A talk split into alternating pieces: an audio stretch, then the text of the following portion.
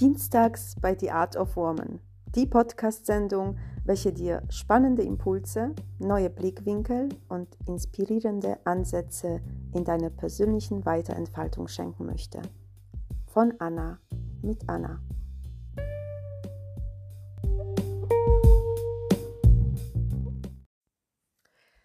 Es ist Dienstag und somit herzlich willkommen zu einer neuen Folge von Dienstags bei The Art of Woman. Schön, dass du da bist. Dienstags bei The Art of Woman ist eine Podcast-Sendung, welche sich mit der Persönlichkeitsentwicklung bzw. Persönlichkeitsentfaltung beschäftigt. Eine Möglichkeit von neuen Blickwinkeln schenkt und Inspirationsansätze beisteuert, um sich damit selbst besser kennenzulernen und damit auch um sich selbst besser zu verstehen was wiederum zur Steigerung der eigenen Lebensqualität führen kann und auch sehr gerne darf. Mit dem Thema Grenzen setzen ist ein Akt der Selbstachtung möchte ich heute über die Art und Weise, wie du im Alltag deine Grenzen setzt, sprechen und wie es dich im Umgang mit anderen Menschen beeinflusst. Ich werde auch auf deine Erziehung eingehen und welche Rolle auch hier deine Glaubenssätze spielen. Wie du lernst, Grenzen zu setzen und warum das so wichtig für deine Selbstachtung ist. Ich wünsche dir dabei viele anregende Momente. Kind, bitte isst dein Mittagessen auf, sonst ist die Mama ganz traurig. Kind, Kannst du nicht anständig deinen Onkel begrüßen? Na, gib ihm doch ein Küsschen. Kind, jetzt nimm die Oma in den Arm, du weißt doch, wie man sich für ein Geschenk bedankt. Kind, kannst du bitte jetzt aufhören zu quengeln und weiterlaufen, sonst verpassen wir den Zug. Kind, wie kannst du nur sowas sagen? Das ist ungezogen. Und so weiter. Ich glaube, diese Art der Kommunikation oder so ähnlich kommt dir sicherlich bekannt vor. Als Kinder mussten wir oft eigene Bedürfnisse zurücksetzen, um artig, brav, gut erzogen oder anständig zu sein. Das zumindest war meistens die Interpretation der Eltern in Bezug auf das Verhalten der eigenen Kinder. Wenn das Kind still und leise sich verhält, alles auf ist, die Verwandtschaft anständig begrüßt, ist es brav. Dabei spielte es keine Rolle, wie es in solchen Momenten dem Kind dabei ging. Dass der Onkel nach Bier gerochen hat und wir das absolut nicht mochten, oder wenn wir schon so richtig satt waren, aber trotzdem weiter essen mussten. Oder weil die kleinen Beinchen nicht mehr vor Erschöpfung uns tragen konnten oder weil die eigene Meinung nicht mit der von den Erziehungsberechtigten übereinstimmte. Hauptsache, die Erziehung konnte ein Gesellschaftsbild von einem braven Kind erfüllen. Aber, und das möchte ich an dieser Stelle ausdrücklich betonen, nur den Eltern für alles Schuld zu geben, ist nicht richtig. Genauer betrachtet ist hier niemand schuld, denn auch unsere Eltern wurden von ihren Eltern erzogen.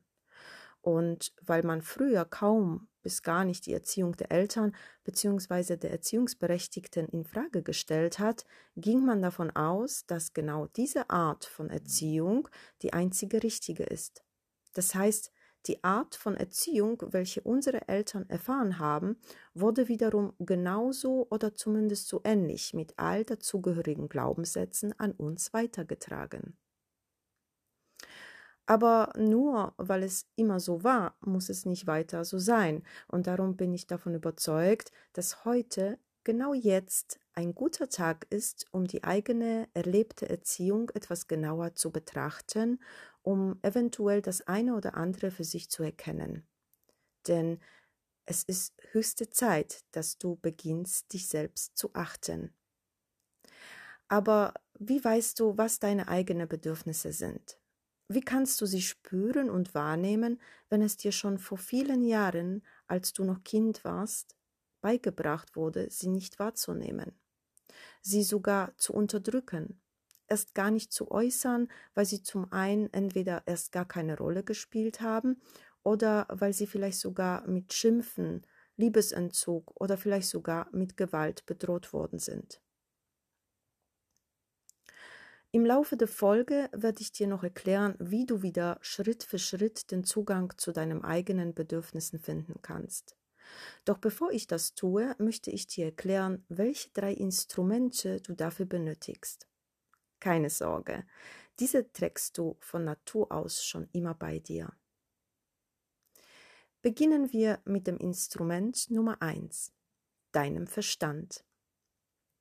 Vielleicht findest du dich immer wieder in Situationen, bei denen du dich fragst, warum du nach außen was ganz anderes tust, als du es in innen in dir ganz anders spürst. Also warum du oft zum Beispiel zu etwas Ja sagst, obwohl du gerne Nein sagen würdest. Warum du dich still verhältst, obwohl dich etwas stört und du das gerne äußern würdest. Oder warum du immer noch zusätzliche Aufgaben von anderen übernimmst, obwohl du längst schon überfordert bist oder dir einen Nachmittag für dich eingeplant hast? Die Antwort liegt unter anderem in deinem Erlebten als Kind und damit verbundenen negativen Glaubenssätzen. Wenn du schon mal geschafft hast, als Kind deine Bedürfnisse zu äußern, wurde diese Aktion nicht selten mit negativen Aussagen deiner Person gegenüber, wie zum Beispiel sei nicht so egoistisch, du bist ganz schön frech, du verzogene Göre oder sei nicht so unhöflich reagiert. Mm, man hat mit dir geschimpft, dir mit Liebesentzug gedroht oder, wie vorhin schon erwähnt, mit Gewalt gedroht oder sogar auch ausgeübt. Daraus hast du gelernt, dass wenn du nach außen das tust, was von dir erwartet wird, wirst du nicht in Schwierigkeiten kommen. Du angenommen wirst und vielleicht sogar ein wenig Lob erfährst. Zusammengefasst, je mehr du auf die Bedürfnisse der anderen eingehst, je mehr du dich anpasst, umso eher besteht für dich die Chance, gesehen, anerkannt und gemocht zu werden.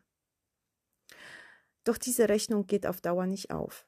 Und auch wenn am Anfang dein Verstand der Meinung ist, dass es der richtige Weg ist, so bedient er sich nur aus den alten negativen Glaubenssätzen.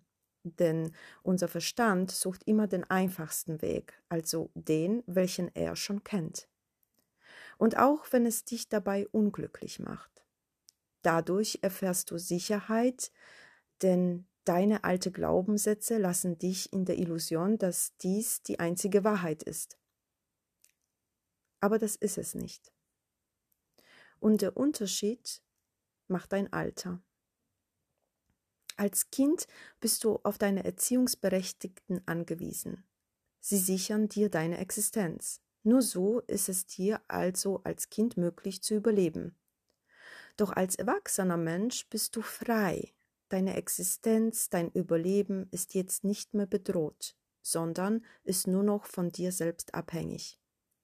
Du hast also das volle Recht für deine Bedürfnisse und damit für deine Authentizität einzustehen. Kommen wir zum Instrument Nummer zwei, deine Intuition. Intuition ist die Fähigkeit, Einsichten in Sachverhalte, Sichtweisen, Gesetzmäßigkeiten oder die subjektive Stimmigkeit von Entscheidungen zu erlangen ohne diskursiven Gebrauch des Verstandes, so die offizielle Definition. Es handelt sich um eine Art gefühltes Wissen, das ohne Beweise, Belege oder bewusste Argumentation stattfindet. Intuition, auch als Bauchgefühl bezeichnet, wird oft von unserem Unterbewusstsein geleitet, das aufgrund von vorherigen Erfahrungen und Erlebnissen handelt. Es ist eine Art innere Kompass, der zudem grundsätzlich immer schneller ist als der Verstand. Doch dieser innere Kompass wird leider oft im Alltag übersehen, da der Mensch von Grund auf immer nach bewusster Argumentation sucht.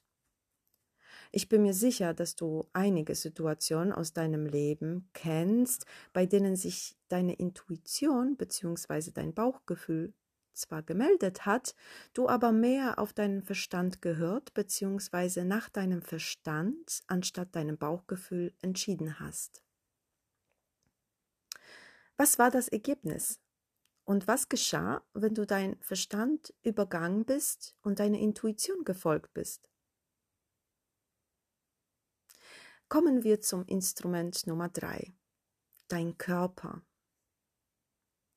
Herzrasen, flache oder schwere Atmung, Enge in der Brust, Anpassung oder Entspannung der Muskulatur, Ohnmachtsgefühl, Zittern, Kribbeln, Wärme.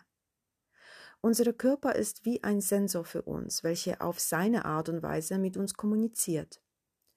Durch die bewusste Wahrnehmung der Signale, welche uns der eigene Körper sendet, können wir also ebenfalls feststellen, ob wir für uns auf dem richtigen Weg sind oder ob wir wieder einmal etwas nach außen tun, was mit unserem Inneren in Konflikt gerät. Doch leider auch diese Art der Kommunikation von uns mit uns wird immer noch viel zu oft im Alltag unterdrückt und stattdessen nur an den Verstand mit all seinen alten negativen Glaubenssätzen bedient. Ich erinnere mich noch an sehr gut an meine alte Arbeitsstelle. Mein Körper hat sich schon an Vorabend sehr bemerkbar gemacht. Sobald ich nur an den nächsten Arbeitstag gedacht habe, Übelkeit, Muskelanspannung, Kopfschmerzen, innere Unruhe, Nervosität, bis hin zu Aggressionen. Aber mein Verstand sagte permanent, du kannst die Arbeitsstelle nicht einfach so aufgeben. Man zieht Dinge durch, die man angefangen hat. Auch so ein bescheuerter alter Glaubenssatz. Anna, zieh es durch, vielleicht wird der nächste Tag besser und der Chef lässt von dir ab und belästigt dich nicht mehr. Irgendwann ist das gekommen, was kommen musste. Ich erlitt einen Nervenzusammenbruch. Durch Unterstützung einer sehr besonderen Arbeitsamtmitarbeiterin und meines Arztes schaffte ich zu kündigen. Indem ich nicht auf meinem Körper gehört habe, nicht meiner Intuition gefolgt bin, habe ich mir psychisch wie auch körperlich sehr großen Schaden zugefügt aber auch das Nichtsetzen meiner persönlichen Grenzen in meinem damaligen Umfeld hat es überhaupt erst so weit kommen lassen. Und darum ist Grenzen setzen ein Akt der Selbstachtung. Wenn du also damit beginnst, deine eigenen Grenzen zu definieren und sie in deinem Umfeld und damit meine ich deinen kompletten Umfeld, also Familie, Freunde, Arbeitskollegen, Chefs, Ärzte, Nachbarn, Bekannte, Bekannte von Bekannten und so weiter, zu kommunizieren und durchzusetzen, beginnst du dich selbst wertzuschätzen, dich selbst zu achten. Und dadurch wiederum übernimmst du nicht nur die Verantwortung für dich, deine Bedürfnisse und deine Gesundheit, sondern du sagst Ja zu deiner eigenen Authentizität. Wie also kannst du wieder den Zugang zu deinen eigenen Bedürfnissen finden? Etwas, was dir jahrelang beigebracht worden ist zu unterdrücken, nicht wahrzunehmen oder es nicht als wichtig genug zu erachten, wird mit einer Podcast-Folge nicht reparabel sein. Soweit realistisch müssen wir sein. Gib dir also Zeit. Jede einzelne Erkenntnis, jede Umsetzung, jede Änderung ist ein Entwicklungsprozess, welcher nicht nur Zeit, sondern auch Geduld und Verständnis sich selbst gegenüber erfordert. Sei also nicht gleich frustriert, wenn du dich dabei erwischt, immer wieder mal in alte Muster zu fallen und alten Glaubenssätzen zu folgen. Das ist normal und gehört dazu. Wichtig ist nur, dass du jeden Tag Schritt für Schritt dir deine Bedürfnisse bewusster wirst und für sie einstehst. Aber jetzt will ich dich nicht noch mehr warten lassen. Hier kommt eine Übung, wie du in vier Schritten nach und nach wieder den Zugang zu deinen eigenen Bedürfnissen wiederfindest. Angenommen, du stehst vor einer Entscheidung, einen neuen Job anzunehmen und bist dir nicht sicher, ob du es tun sollst oder nicht. Schritt Nummer 1. Starte mit deinem ersten Instrument, deinem Verstand. Hier kannst du für dich eine logische Pro- und Kontratabelle aufschreiben. Alles, was rationales Denken betrifft, schreibst du dir auf. Wenn du fertig bist, Überprüfe deine Tabelle auf deine alten Glaubenssätze. Welcher Punkt stammt definitiv von dir und welcher bezog sich bzw. orientierte sich auf deine negativen Glaubenssätze? Ich kann dir gerne hierzu jeweils ein Beispiel geben. Ein Punkt, der hier definitiv von mir auf der Liste stehen würde, wäre zum Beispiel, der neue Job bietet mir eine Möglichkeit, Menschen zu helfen, was mich persönlich inspiriert und erfüllt. Ein Punkt, der sich eher auf meinen alten negativen Glaubenssätzen in so eine Tabelle früher finden würde, wäre zum Beispiel, dieser Job fördert zwar keine meine Talente, ist aber krisensicher und damit garantiert er mir eine sichere Existenz.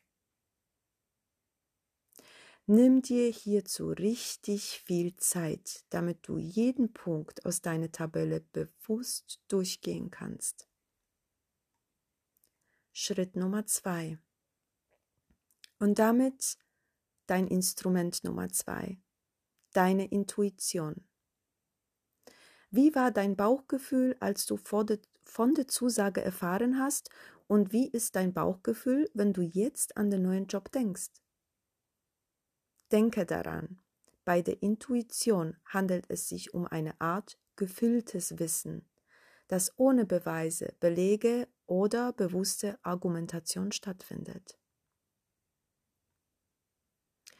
Kommen wir zum Schritt Nummer drei. Achte auf die Kommunikation deines Körpers. Wenn du an den neuen Job denkst, wie fühlt sich dein Körper dabei an? Was tut sich in dir? Nimm dir gerne auch hier viel Zeit. Schließ deine Augen und spüre nach, was dein Körper mit dir kommuniziert. Fühlt sich dein Körper enger an? Kribbelt es in den Bauch? Fühlst du eine Art Nervosität? Musst du schwitzen? Ist das ein kalter Schweiß? Hast du kurze oder schnelle Atmung? Oder bereitet sich eine Art Aufregung in deinem Körper aus? Fühlst du dich eher entspannt oder angespannt? Erlaube dir einfach zu fühlen und wahrzunehmen, ohne jegliche Bewertung oder sogar Abwertung. Schreibe dir alles, was du innerlich wahrnimmst, ebenfalls auf. Schritt Nummer 4 die Entscheidung. Wenn du mindestens bei zwei von drei Instrumenten fein damit bist, liegst du ziemlich nah bei der Entscheidung, deinen Bedürfnissen gerecht zu werden. Natürlich ist man nicht immer in der vorteilhaften Lage, sich so lange Zeit für verschiedene Entscheidungen zu nehmen. Manchmal muss es recht schnell gehen. Der Chef fragt, ob man Überstunden morgen machen kann. Die Mutter möchte, dass man ihr noch auf dem Nachhauseweg aus dem Laden extra was holen kann. Der Partner möchte noch was Frisches gekocht haben. Die Kinder wollen eine Stunde länger bei der Oma bleiben. Wenn du in so eine Situation kommst, wo recht schnell von dir eine Entscheidung gewollt wird, atme erstmal tief durch. Das ermöglicht dir für einen Augenblick deinen Fokus auf dich zu lenken. Wie fühlt es sich an? Was sagt dein Inneres? Nein? Nein ist ein kompletter Satz und er braucht weder Erklärung noch Rechtfertigung. Denke daran, du hast das Recht, immer und zu jeder Zeit auch Nein zu sagen. Es ist dein natürliches Recht. In diesem Sinne, bis zum nächsten Mal. Deine Anna.